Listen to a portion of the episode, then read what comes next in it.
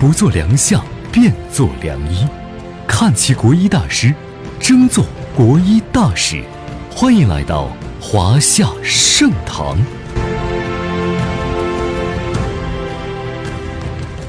Hello，各位华夏盛堂的家人们，大家早上好，我是林子。如约而至的声音再次响起，学习养生知识就来华夏盛堂。春天到了，天气渐渐的转暖，许多的爱美女性已经迫不及待的穿上了裙装、低腰裤等。这些做法美则美矣，对健康的伤害却是不容小觑的。中医上讲究春捂秋冻，对于女人来说是尤其的重要。过早的脱去冬装会让寒气入侵体内，导致一系列的身体问题。你知道吗？十个女人就有九个寒。很多的女性被下半身肥胖困扰，而且是怎么减都减不下来。其实呀，你的下半身肥胖很可能与宫寒有关。当然呢。宫寒只是俗语，真正的宫寒也并不是指子宫温度低。中医经典论著里并没有宫寒一词，它在医学上多称为寒凝包宫。如果非要解释什么是宫寒的话，则可以理解为由于外来之寒邪或者是人体的阳气不足所生的内寒停滞在女性的包宫，使生殖器官受损而发生的一系列问题的统称。换言之，就是子宫也需要血液循环供应养分，而血则是遇热则行，遇寒则凝的。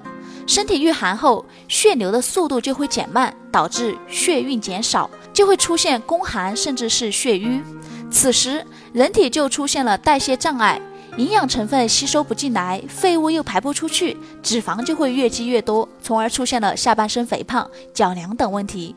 更严重的是，宫寒造成的血瘀还容易导致白带增多、阴道内卫生环境下降，从而引发盆腔炎、子宫内膜异位症等状况，是不容小觑的。接下来，咱们就自测宫寒的程度。轻度的宫寒主要表现为手脚发凉、腹部和臀部发凉。严重的宫寒不仅有上述轻度的问题，还伴有月经异常、量变少、颜色变暗，甚至是血块多、容易痛经。如果你有宫寒，也不用太害怕。